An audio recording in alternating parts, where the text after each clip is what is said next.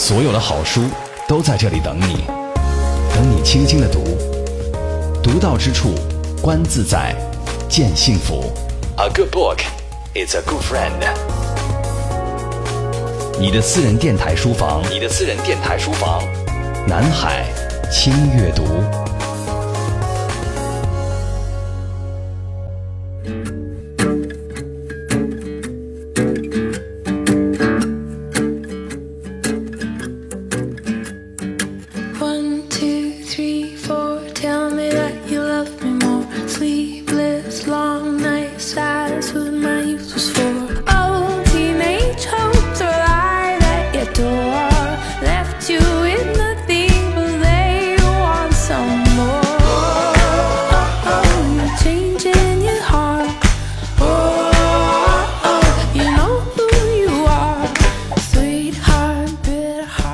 读是一件非常私人的事情，我们隔着电波，隔着网络，于茫茫人海当中向你诉说我读过的、喜欢的书，何尝不是在制造一种缘分呢？就像刘若英唱过的，张爱玲写过的，原来你也在这里。所以，告诉别人我正在读什么书，我喜欢读什么书，本质上是一件挺冒险的事情。但好在白羊座的我啊。比较想得开，万一你刚好不在这里没有关系，错过才是我们生活中不变的主题。今天的南海清阅读，非常感谢各位能准时在这个地方跟我们相约。我在这里呢，也代表我今天的特约编辑王潇感谢各位哈。希望今天我俩联手打造的六十分钟的轻阅读，让你过耳不忘。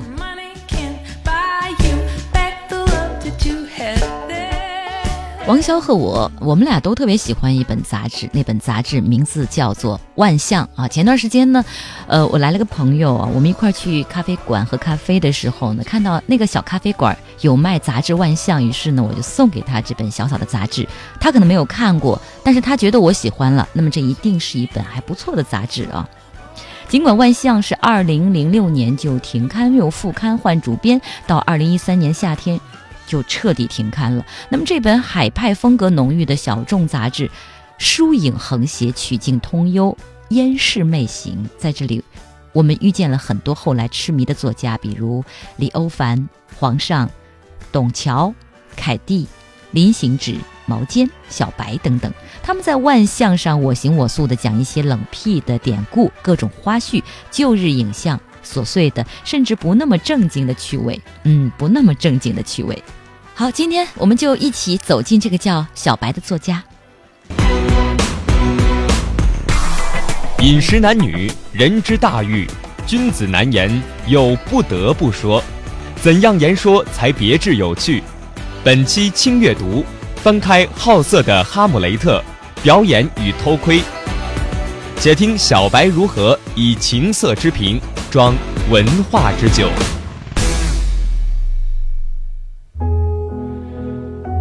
小白生于上海，人称上海文坛八大怪之一。近年来，其文名逐渐在文化圈和读者群中广为人知。名下的小说及随笔独树一帜，自成体系，发表在国内多家报刊上，如《收获》《万象》《书城》等。二零零九年出版个人文集《好色的哈姆雷特》，并获得年度中国骄子新锐榜年度图书奖。二零一零年出版长篇小说《举点》，二零一一年出版长篇小说《租界》，引起海内外评论界广泛关注。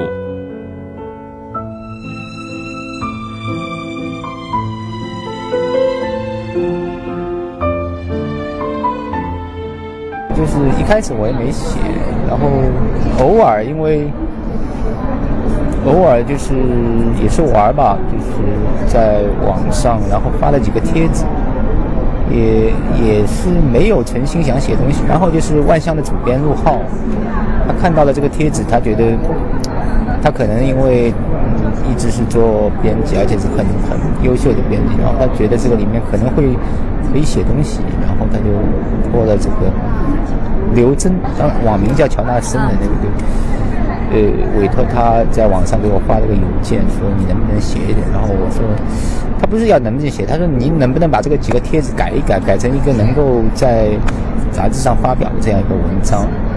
那我就拿回去改，改了一个礼拜，然后我说我可能改不成，因为从两三万字改到一个七八千字这样一个规模，好像挺难弄。然后我说我给你另外写一篇，然后我就给他写了一篇。然后他说很好嘛，他就这样写下去。然后就我一开始就是没当回事儿，一一个月交一篇这样，写着写着就变成半从业余到半职业，然后到职业。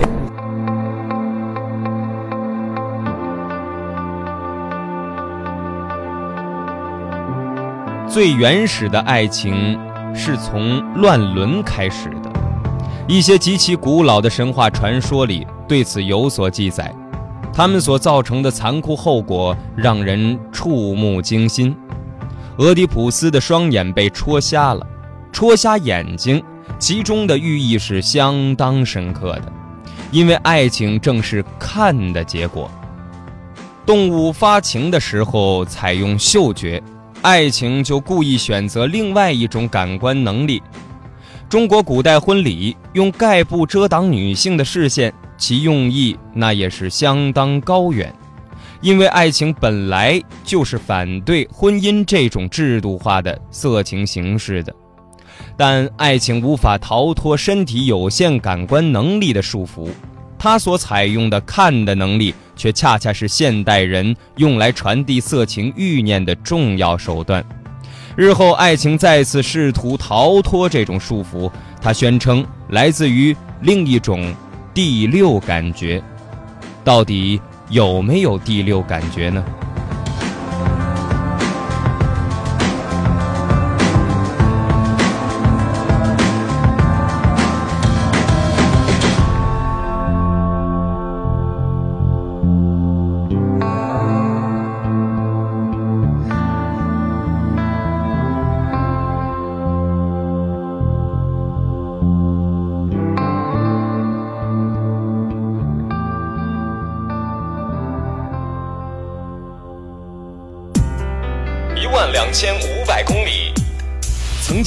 段伟大的距离。它是玄奘取经、红军长征、丝绸之路，它也是一架攻克三三零最长的飞行距离。现在，它浓缩成一段精彩的走读时光。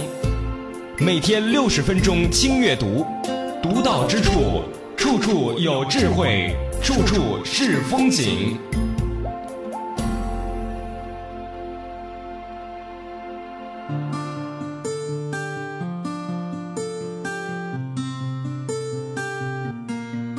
So many things so many times before. All your empty words were just a painful cover. You always promised me that it would always be. Together you and I would be forever.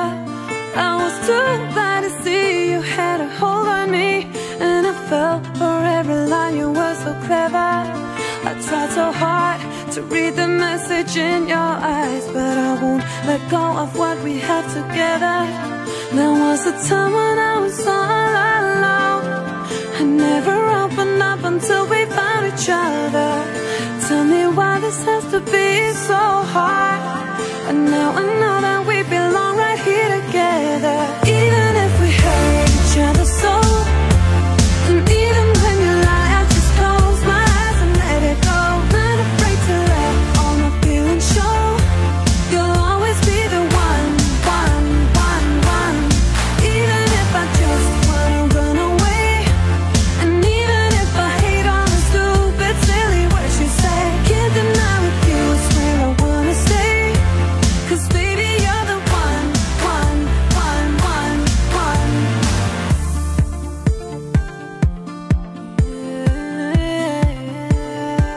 小白长得很，怎么说呢？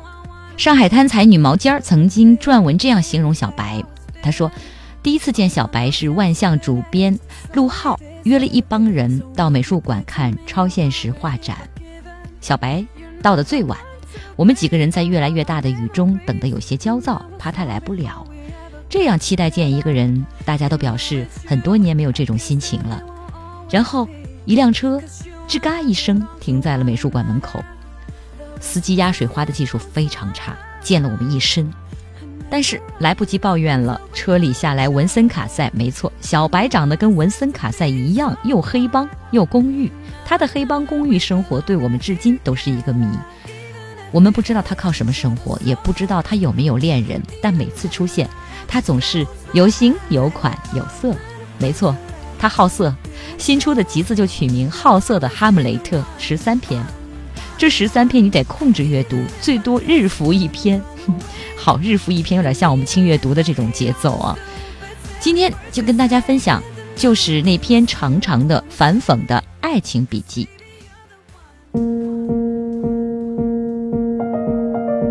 听众朋友，大家好，我是上海作家小白。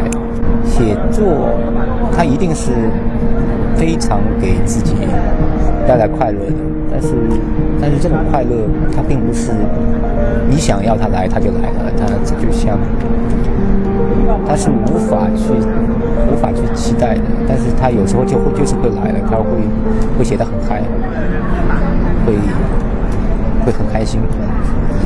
尤其是你，比如说你有一段模糊的东西，你知道那里你可以写，但是你不知道它它会写成什么样，但是你突然就把它写成了，然后反过来你继续看这一段，哎，比你想象当中它还要清晰，还要准确，把难以言说的东西说出来了，这种是非常快乐的。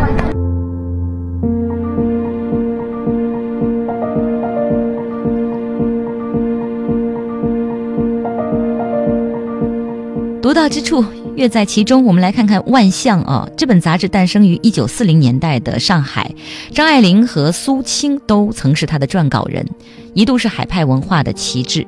一九九八年，《万象》副刊发行，主要刊载散文、随笔，阐述凭借思想，品评琴棋书画，谈论中外电影，回忆历史掌故，融典雅和情趣于一炉。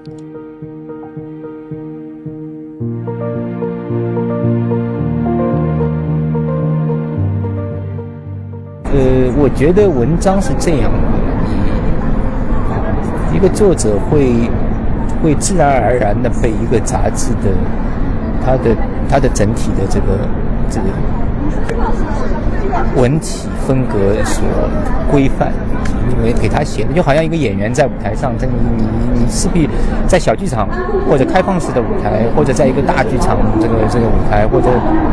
他他会有会有不同的，你自觉去自觉去适应这个这个。我觉得我在《好色哈姆雷特》这一个最初的六七篇，那完全是去适应万象的这个这个它的这个舞台的这个特点。然后因为万象后来因为陆浩离开了之后，他的风格也也有点模糊起来，然后我也不给他们写了，然后。后来就给书评，那那又完全又变化了，给另外一些杂志写就变化了。因为我觉得，对我来说就是感觉好像，呃，文体风格不是一件很重要的事情。我总觉得一个作者主要是，嗯，去去去认识。读者在哪里？因为你给杂志写万象的读者是是什么？你是很清晰的知道的，然后会适应。当然，呃，一方面是适应杂志的风格，另一方面也是适应他的读者，这样这样在慢慢形成。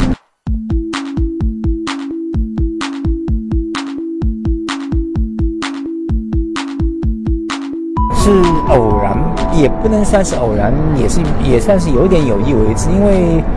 因为陆浩在最初约稿的时候呢，没跟我明说，但是他呢，我就是他，他找他要我从刚才我跟你说的从网上的帖子里面改的东西呢，是有点是讲一个女画家的一个一个故事，他有一点他他觉得有趣的地方，呃，因为从三万字改到七八千字，他会讲你你你这个最好是留着，那个最好留着，那我有点有趣，他想要什么东西。那么他其实也不是情色，他就觉得那些有趣的，嗯，比较从另一个侧面反映一个一个反映一个社会状态，反映一个人的一个这样一些东西。然后，然后后来我就写了另一个模特，就是吉吉的那个那个那个故事。然后，他给我回了个邮件，他说挺好玩的，能不能再再偏过去，再偏过去一点？那我就又写了一篇，然后他又给了我一个再偏过去一点，那我再写一点，那就最后他说好，嗯，太好了，就就太棒了，就这样。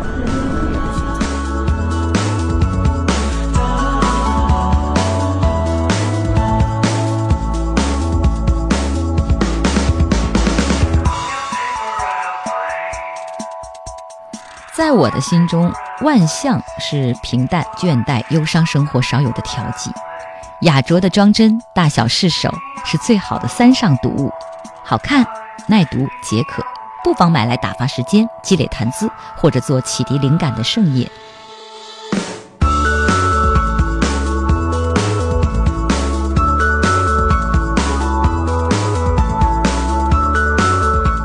小白的名字简洁，行文有一些雅痞。题材吗？反正我一下子就注意到了万象上有一个叫小白的作家，因为啊，他写情色。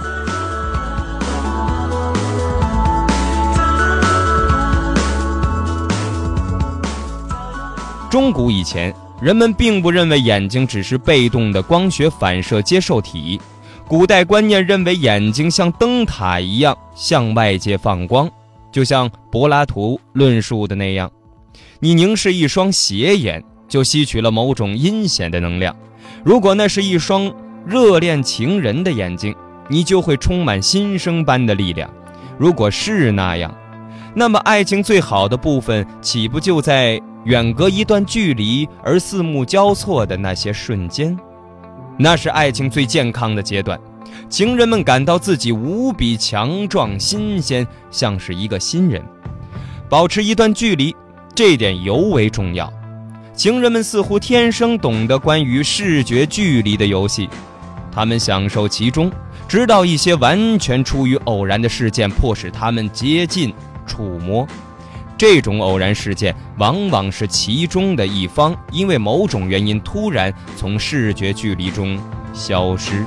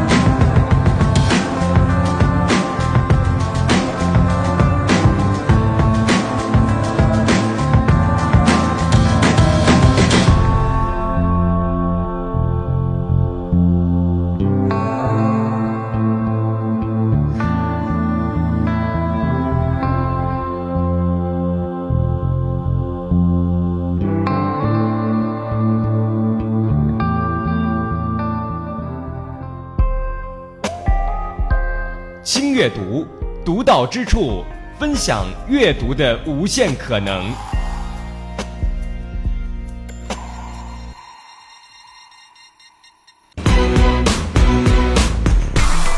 饮食男女，人之大欲，君子难言，又不得不说。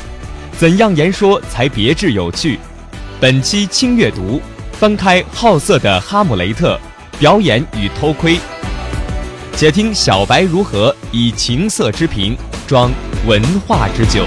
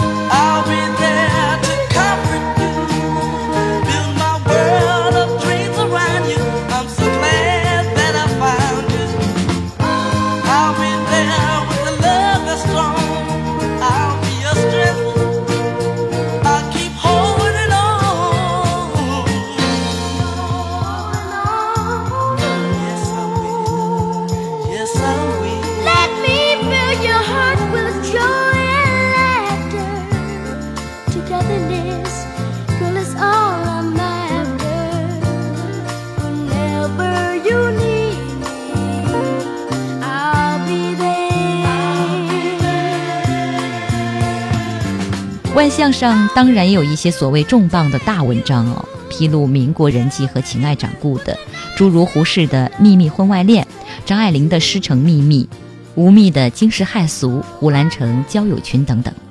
伟大的写手们掘地三尺，把一些濒临失传的八卦交代得淋漓尽致。小白写的东西就像是复旦大学的陆谷孙教授对他的评语：“以男女之事的瓶子装文化之酒。”我觉得非常有趣。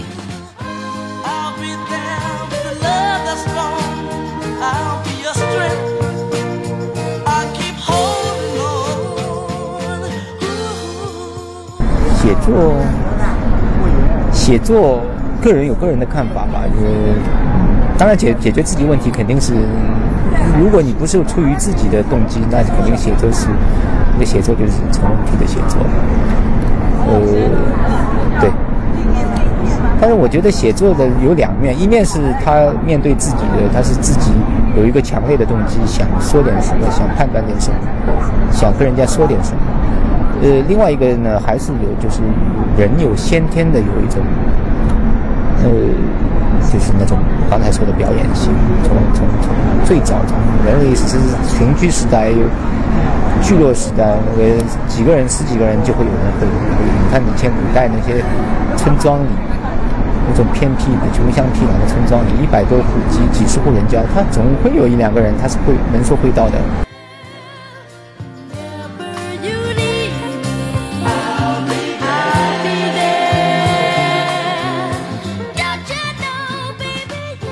好色的哈姆雷特和表演与偷窥是小白的两本畅销随笔集，差不多收集了他在万象和后来的书城收获上面所有的准风月坛文字。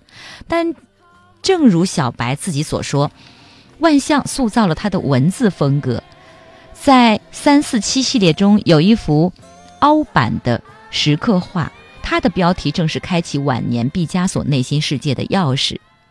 主呀，所谓男人。竟是如此渺小。一辈子对人生都很有把握的毕加索，到此时终于觉得气馁，创作能力、体力，甚至是性欲都在减退。他终于真正感受到了人生的荒谬之处。就是这样的叙述方式和文字风格，牵着我一直读下去，读下去。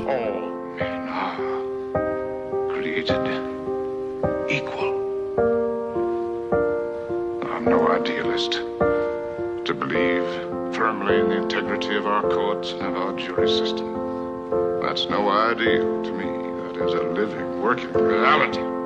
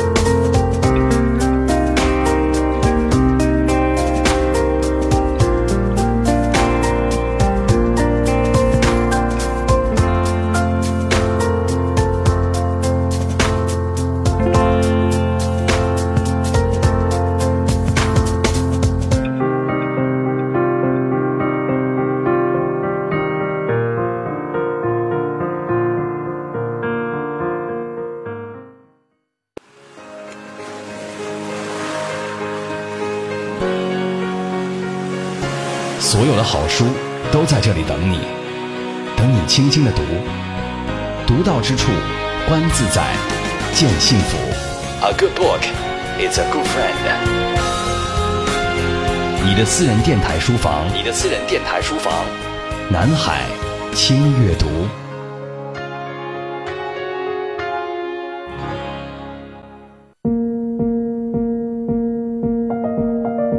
听众朋友，大家好，我是上海作家小白。写作，它一定是非常给自己带来快乐的。但是，但是这种快乐它并不是你想要它来它就来了，它就像它是无法去无法去期待的。但是它有时候就会就是会来了，它会会写得很嗨，会会很开心。尤其是你，比如说你有一段模糊的东西，你知道那里你可以写，但是你不知道它它会写成什么样，但是你突然就把它写成了，然后反过来你去看这一段，哎，比你想象当中它还要清晰，还要准确，把难以言说的东西说出来了，这种是非常有快乐的。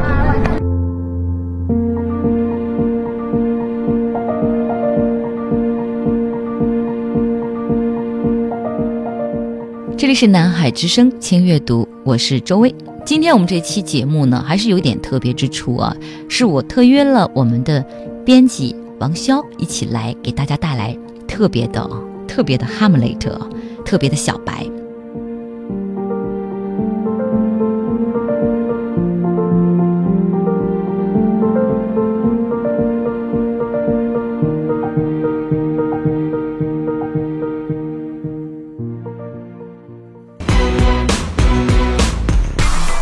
饮食男女，人之大欲，君子难言，又不得不说。怎样言说才别致有趣？本期轻阅读，翻开好色的哈姆雷特，表演与偷窥。且听小白如何以情色之瓶装文化之酒。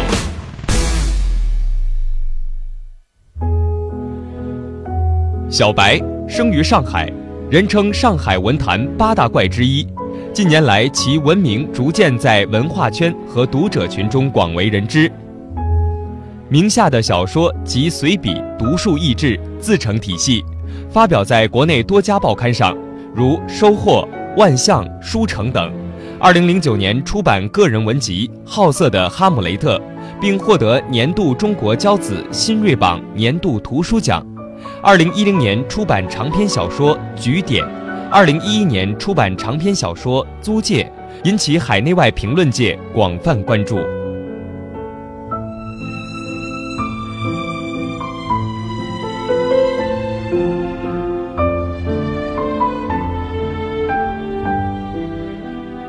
小白的同龄人，三联杂志的副主编、作家苗伟也是他的知音。他曾经用一个让他着迷的故事，揭示了小白带给他的共鸣，那种只有文字。才能会意的人生绝妙的尴尬时刻。故事其实是一个笑话。笑话说的是，某人下班去买鸡，售货员发现冰柜里只有一只鸡了，正好卖给他，放到秤上说一斤半。顾客说太小了，能换个大点的吗？售货员鸡贼了哦，把这只鸡放回冰柜，又拿出来称，说这个一斤七两。顾客仍然摇摇头说还是小。这样吧。你把刚才那只拿上来，我两只鸡都要了。哼 在苗伟的眼中，不管是黄色笑话还是一般的笑话，它都是一段非常好的叙事。小白的文字，就是在进行一场郑重的叙事学训练。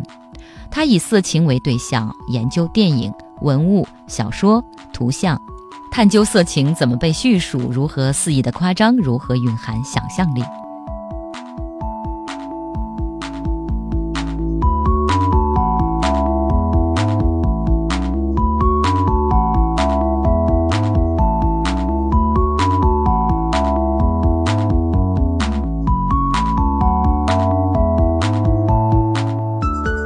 对吧？我觉得作者就是，其实从某种意义上，他就是个演员，因为我们知道这个写作，在最初，在人类在最初的时候，他也不是靠写作，那个时候写作在石板上写，也谈不上你会演什么风格，越简单越好。呃，在包括在竹签在上面写，当然主要的最初的这种表达是口述的，口述文学啊，说书艺人啊这种，他们就是演员，对吧？然后你从这个。这个传统下来，其实写作当中的表演特质是很很明显。它只不过是一个舞台直接面对观众，一个是躲在书房里，但是他观众还是还是要面对观众。所以我觉得，呃，最主要的就是你你你你去知你去知道观众喜欢什么啊，但但是你也而且是就是虽然他没有意识到他会喜欢这个，但是你预感你感觉到他可能会喜欢这个，然后你演给他看这样一个东西，我觉得，但不一定是色或者什么，它一定会是有趣的，或者不能说正确或者对或者更真实，不能这样说，但它至少是会让你发觉，哎，事情可能有另一种可能性这样。一个东西。这个人，这个人的性格，这个人的呃这个时代的特征，他可能会有另外另外一面的东西，总总得让读者发现一点。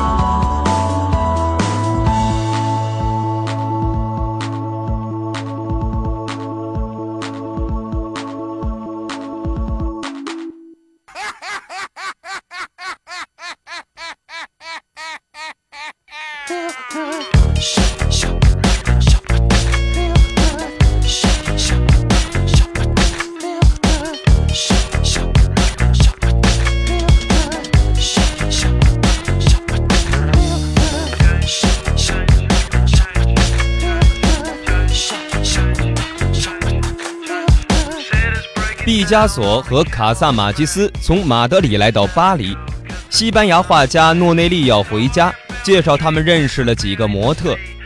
卡萨马基斯疯狂地爱上三个模特中最漂亮的热梅娜，这个面孔娇小妩媚、生性放荡不羁的女人，她一点也不在乎卡萨马基斯。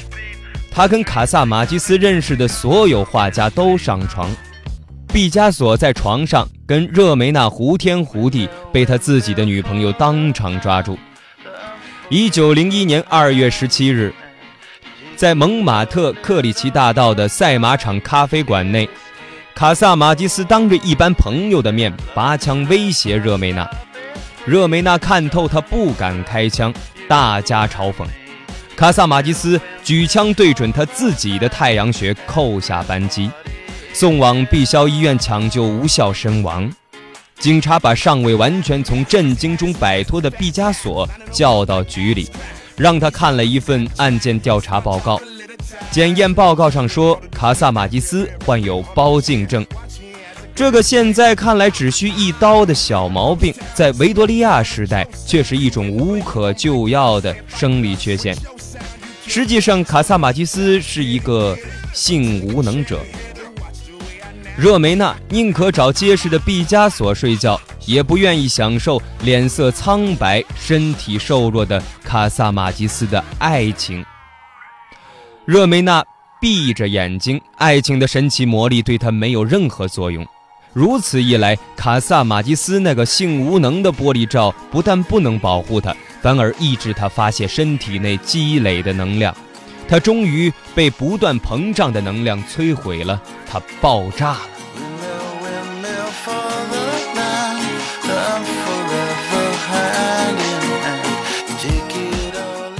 毕加索画了一幅意味深长的画作，画面上卡萨马基斯脸色苍白，太阳穴上有一个炸裂开来的深洞，画面充满了一种奇异的光彩。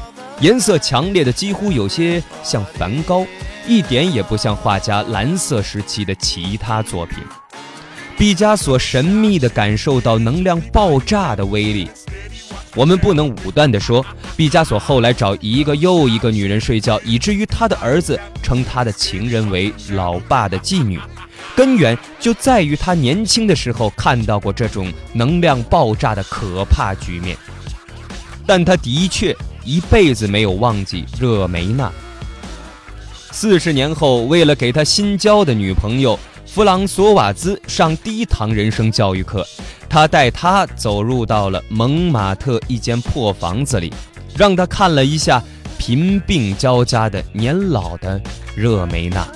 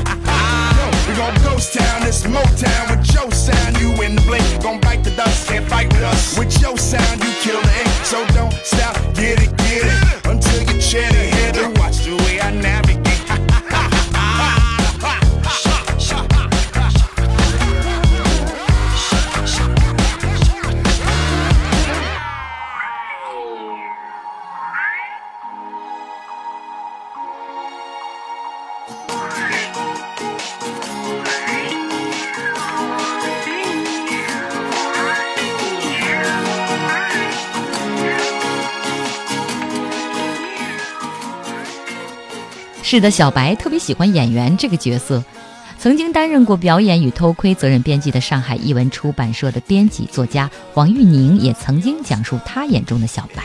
小白自己怎么看待他那些曾经让文艺青年惊艳的准风月坛？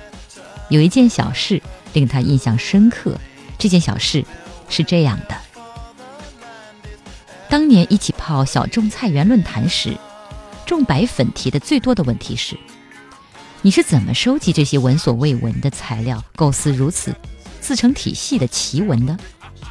小白一般不接茬，实在躲不过了，就极简而答，说：“都可算抄书。”这话让人心里一凛呢。我也写几个字，我也对书画类随笔的写作方式和意义有一种无可言说的焦虑，但远不及他的表达那么的通透彻底，听起来几乎有一种置死地而后生的快感。抄书，他的坐姿既低到尘埃，也高过云端。或许只有写作者才知道抄书和抄书之间能有多大的距离。小白的抄法，用庾澄庆评价吴莫愁的调调啊，叫打碎以后重建，起承转合处不时加上一点自嘲的批注，几声近乎恶作剧的坏笑，把你拽出既有的旋律线，乱一乱节拍，告诉你这是在做戏，千万别信。要命的是啊，我们还是信了。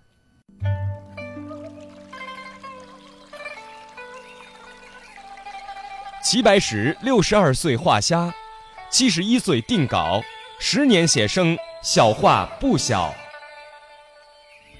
生活可以推理，历史一样旅行。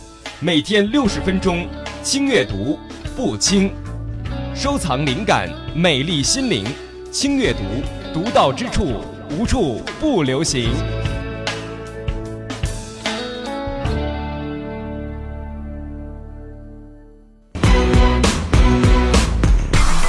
饮食男女，人之大欲，君子难言，又不得不说。怎样言说才别致有趣？本期轻阅读，翻开好色的哈姆雷特，表演与偷窥。且听小白如何以情色之瓶装文化之酒。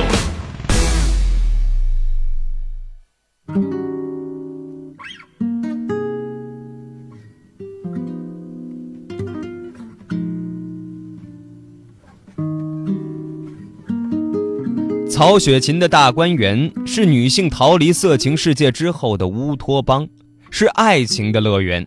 同十二世纪欧洲的爱情法庭一样，那里也存在着一个女性的权力结构。如果没有贾母、王熙凤在这个半封闭领域内的裁决权，这整个幻觉之境就缺乏依托。女儿是水做的骨肉，男子是泥做的骨肉。贾宝玉如是说：“色情等于以泥混入水中，所以在贾宝玉看来，女性的水的属性是随着结婚生育而递减的。”所以他的喜剧不喜散，实际上是希望大观园中的少女永远躲避在贾母羽翼覆盖下的这个爱情孤岛上。大观园之外的世界是一个完全色情的世界，即便是贾宝玉，只要一走出那个围墙，就不得不与一根往里戳的薛蟠之类同屋。那个色情的世界，只有薛蟠这样的人才能够生存。似秦钟那样柔弱的人，很快就会被耗尽。少女们躲在其中不敢出来。金钏听说要被赶出园内，立刻跳井自杀。晴雯被赶出大观园没几天，就被外部世界消耗殆尽。然而，大观园中的女性权利是一种局部的、虚幻的权利，处于它上层的贾母、王夫人等人也无力与婚姻体制抗衡。终归要将一个又一个少女驱赶向孙少祖之类的中山狼。曹雪芹特地指出，她的身体相当强壮。大观园本身就不是一个堡垒，一场小小的失火就让贾母大惊失色。外部色情世界在不断向其中入侵。一开始，贾宝玉和少女们并不在意。他们并不很在意宝玉在那个外部世界里的鬼混，个把老色鬼垂涎鸳鸯的美色，很容易就被贾母的权力赶跑。刘姥姥进来拉屎撒尿放酒屁，顶多只能算是一个笑话。他们丝毫没有感受到外部色情世界的严酷性，色情世界很快就向这个女性乌托邦发出致命的一击。傻大姐在园中捡到一只妖精打架的绣春囊，这只色情世界发出的小小炮弹就把整个大观园炸塌了。随着这只绣春囊冲进大观园的是一支被男性色情世界规训同化了的女性组成的管教队，大观园被他们翻了个底朝天。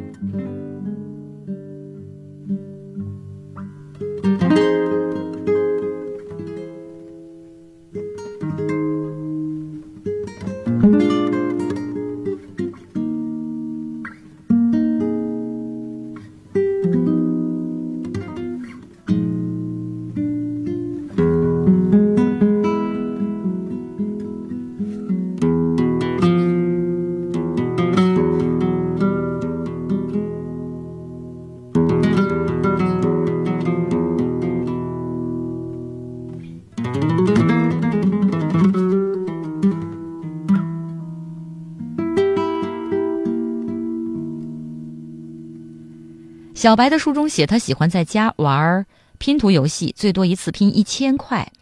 你是不是也玩过这样的游戏？或许拼图的乐趣就和小白写作的过程一样，有那么一会儿让我们离开自己现实的生活，让脑筋驰骋一下，突破自己，想一些平常想不到的问题，然后明天太阳升起的时候，继续没心没肺的微笑。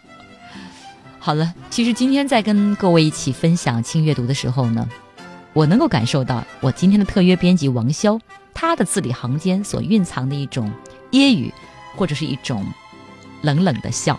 好吧，这种冷冷的笑也好，这种微笑也好，其实都表示对生活的一种态度。我还是觉得轻阅读想带给大家就是对人生的一种轻的态度，一种慢的态度，一种更加随意的态度。好，就是这样吧。轻阅读的口号很简单，独到之处乐在其中。那今天呢，我就和王潇感谢各位收听我们轻阅读。明天同一时间，我们还会在这等待各位的。明天的精彩是什么呢？那只有明天才能知道喽。今天就卖一个小关，周薇在这深深鞠躬，感谢大家六十分钟的陪伴，好吧。明天见。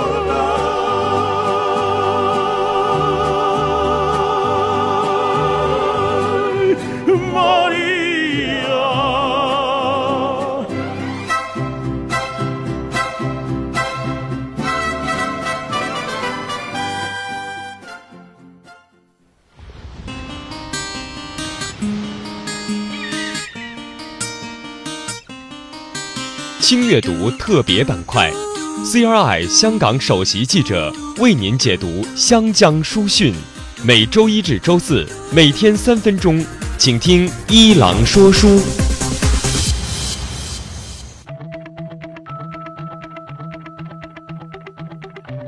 大家好，我是一郎。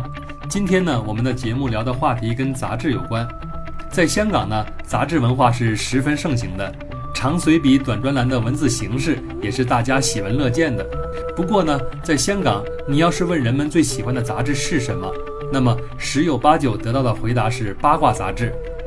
如果你有机会在香港的茶楼喝茶，你只要打眼一望，正在喝茶的人群当中，有相当一部分人手里是捧着一本八卦杂志，看的是津津有味儿。那么八卦这个说法呢，是香港的特有说法，跟它本身的语言有关。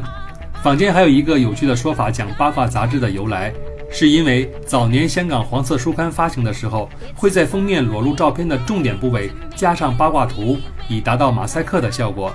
那么久而久之，八卦杂志的叫法就流行开来，演变成今天报道明星私生活内容的杂志。香港的八卦杂志可以说是嗅觉灵敏，焦点转换速度非常快，经常会爆出一个热点，引来满城风雨。比如说，前段时间曾有过香港男艺人非礼女艺人被香港某杂志拍到现场追证，那么一夜间，无论是街边的报刊亭，还是地铁里的便利店，放眼望去，全部是有关这个话题的清一色的现场照片。根据卖杂志的人讲，像这种有内容的杂志特别的好卖。还有一些八卦杂志发挥自己的特有娱乐精神，添油加醋，把各种报道嵌入到这个话题当中。比如说，把时下热播的电视剧集借助各种搞笑版的非礼排行榜展示，用侧面的影射表达谴责娱乐圈中的咸猪手现象。那么，香港的八卦杂志呢，是有着比较成熟的市场运作手法，它也比较了解读者的心理，所以即使在今天网络媒体和社交网络的冲击下，香港的八卦杂志业还是不温不火地发展着，从没出现走向夕阳产业的衰退现象。有香港人说，香港人的生活压力太大，特别需要一些有趣、八卦、琐碎的资讯来调节情绪。还有港人认为，八卦也不一定是负面的字眼，作为闲聊话题也是挺有意思的。而香港杂志业界的人士说，无图无真相，至于似是而非、真假难辨的事后包装，就是娱乐精神的精髓所在了。好了，今天的说书时间就是这些，咱们明天再会。